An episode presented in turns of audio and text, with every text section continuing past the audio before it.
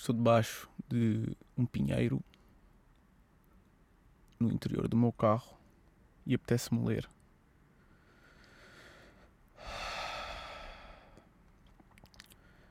Vou ler um texto do mundo, não meu, mas de todos nós.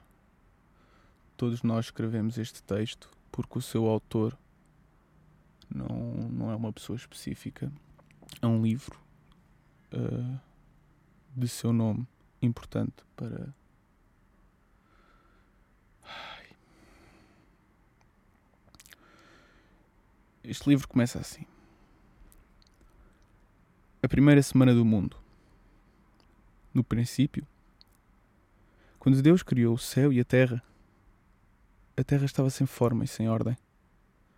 Era um mar profundo, coberto de escuridão. Mas sobre as águas pairava o Espírito de Deus. Vamos esperar só aqui um pouco, porque está a passar uma, uma menina com dois caniches. Só um pouco. Peço desculpa. Porque. Pá, é que não, não ia haver diferença. Porque a palavra tem que ser espalhada para todos. Peço desculpa. Onde é que eu ia? Ah, estava, estava em era um mar profundo coberto de escuridão, mas sobre as águas pairava o Espírito de Deus. Então Deus disse: Que a luz exista. E a luz começou a existir. Depois achou que a luz era uma coisa boa e separou da escuridão. E Deus chamou a luz do dia e à escuridão noite. Passou uma tarde e veio a manhã. O dia 1. Um.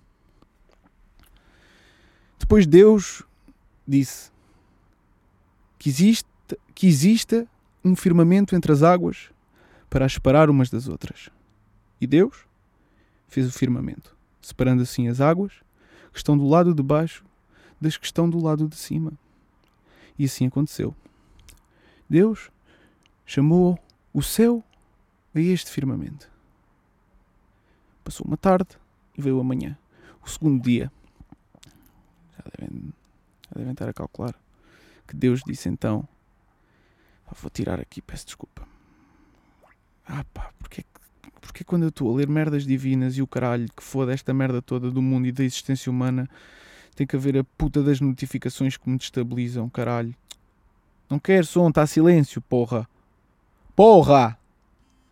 Vai, e agora treme. Também tenho que. Ah, pá, porque é que. Quando vais mais longe é quando estás quieto. Estás a perceber? É mais por aí. Ai pá! Isto dos telemóveis. Quem é que mandou a mim estar a ler isto no telemóvel? Pronto, já chegámos ao segundo dia, não é? Chegámos. Passou uma tarde, veio amanhã, o segundo dia. Estavas. Deus disse então que as águas que estão debaixo do céu se juntem num lugar, um único lugar, e que fica à vista da terra firme. E assim aconteceu. Deus chamou a terra à terra. Firme. Ah, calma, pá. Peço desculpa, vou repetir, pá. Não, vamos fazer isto bem, pá. Vamos fazer isto bem. Deus chamou à terra terra firme. Ah, opa! Opa! Porque que. Ai, peço desculpa, todo o ritmo. Hum, perdão. Todo o ritmo foi estragado. A palavra divina não poderá ser espalhada nestes conformes. Ah, pá. Eu só queria ler. Eu só queria ler aqui um bocadinho debaixo do, do pinheiro. Aqui. Ai. Deus chamou terra à terra firme e chamou mar às águas assim reunidas. E achou que tudo aquilo eram coisas boas. Deus disse ainda que a terra produza ervas e plantas que deem semente e árvores que deem fruto, cada uma conforme a sua qualidade, e que o fruto contenha a semente própria. E assim aconteceu. A terra produziu toda a espécie de ervas que dão semente, conforme a sua qualidade, e árvores de fruto, com a semente própria de cada uma. E Deus achou que aquilo eram coisas muito boas. Passou uma tarde, veio amanhã, terceiro dia. Deus disse então que existam luzeiros no firmamento para distinguirem o dia da noite, e que eles sirvam de sinal para marcar as divisões do tempo, os dias e os anos. E que esses luzeiros colocados no céu sirvam também para iluminar a terra. E assim aconteceu. Deus fez os dois grandes luzeiros. O maior deles, o Sol, para presidir ao dia, e o mais pequeno, a Lua, para presidir à noite. E ainda as estrelas. Colocou-os no firmamento para iluminarem a terra e presidirem ao dia e à noite, fazendo assim a separação entre a luz e a escuridão. E Deus achou que aquilo eram coisas também muito boas. Passou uma tarde, amanhã, quarto dia. Deus disse então: Que as águas sejam povoadas de seres vivos e que entre a terra e o firmamento haja aves a voar. Ai, Deus criou os grandes cetáceos e toda a espécie de seres vivos que se movam e povoam as águas, e ainda todas as espécies de aves. E Deus achou que eram coisas boas e abençoou-os desta maneira. Sejam férteis e cresçam, encham as águas do mar e que em terra as aves se multipliquem também.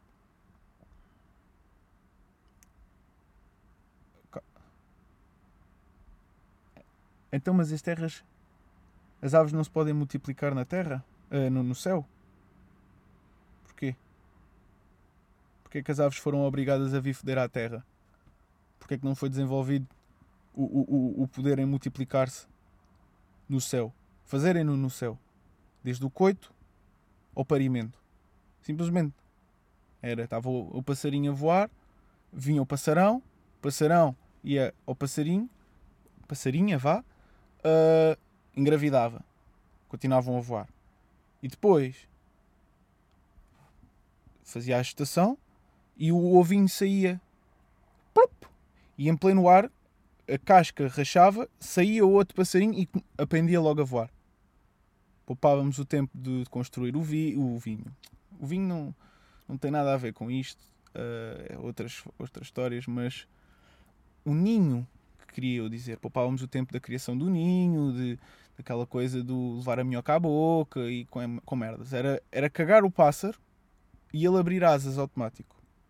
Talvez aqui esta escolha de em terra as aves multipliquem também, porque é que não houve uma oportunidade às aves para se poderem multiplicar no céu, o ar, onde queiram, o que queiram chamar, que palavra queiram. Pá. Bom, passou uma tarde e veio amanhã, é o quinto dia. Depois, Deus disse que a terra produza toda a espécie de seres vivos, animais domésticos, animais selvagens e todos os bichos, conforme as suas diferentes espécies. E assim aconteceu. Deus criou todas as espécies de animais selvagens, de animais domésticos e todos os bichos, e achou que todos eram coisas boas. Deus disse ainda: Façamos o ser humano à nossa imagem e semelhança.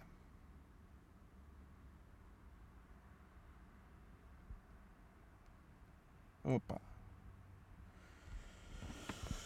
Ai, pá. Façamos o ser humano à nossa imagem e semelhança a nossa.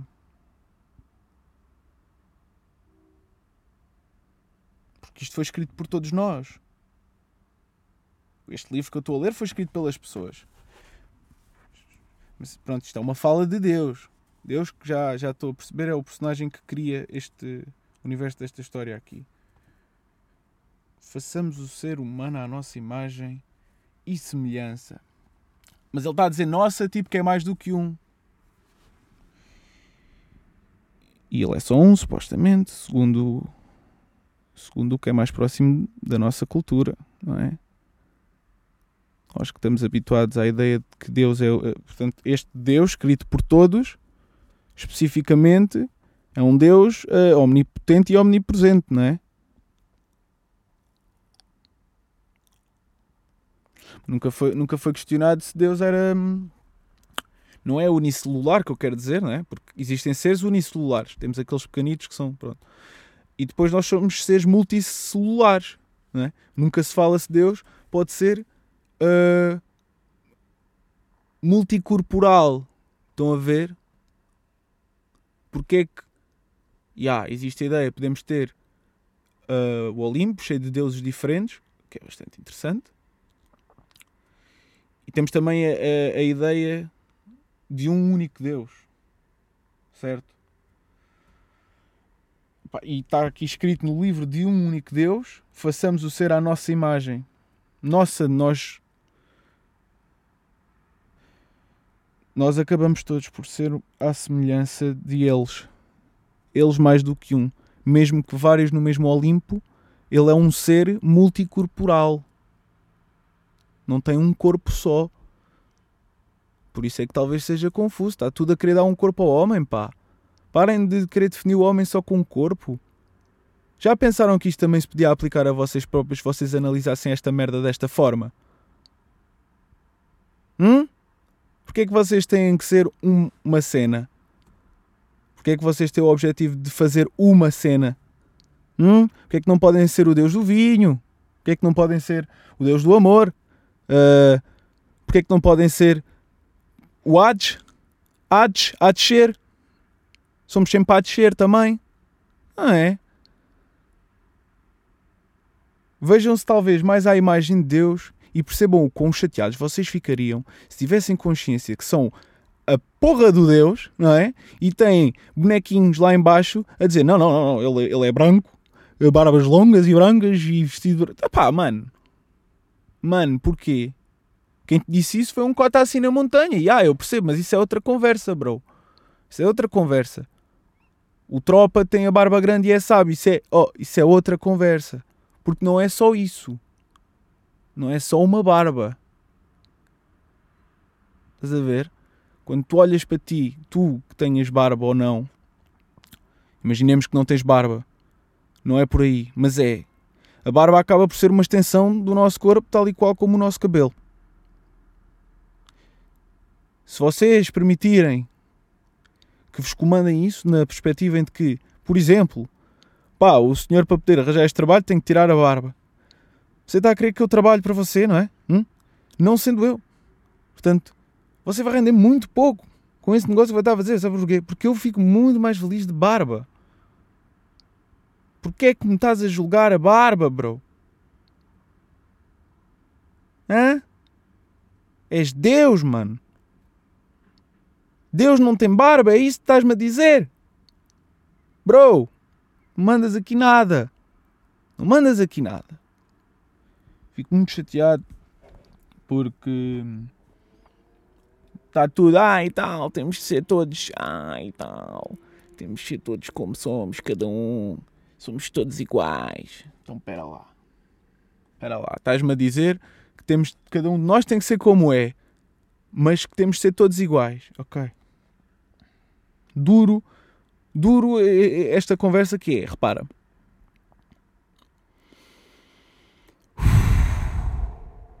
Não somos todos iguais. Ponto assente.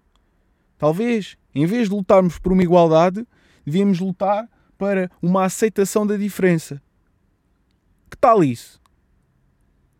Que tal não lutar pela igualdade? Porque se formos a reparar, a igualdade é, seja qual for o lado ganhar esse posto que manda no que é ser igual, ou seja, qual é que é o modelo de, de, de pessoazinha que tu tens de ser para. Pa... Estás a perceber onde é que eu estou a querer chegar, ó oh boi? Hã?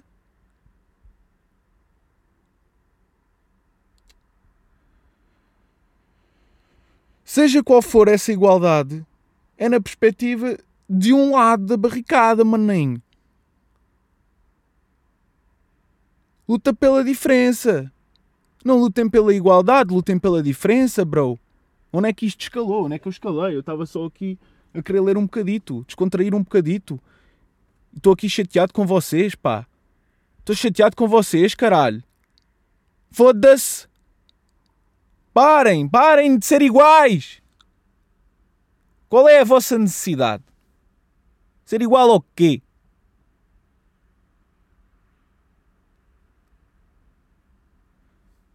Olha, continuo a ler no outro episódio. Esta merda, caralho.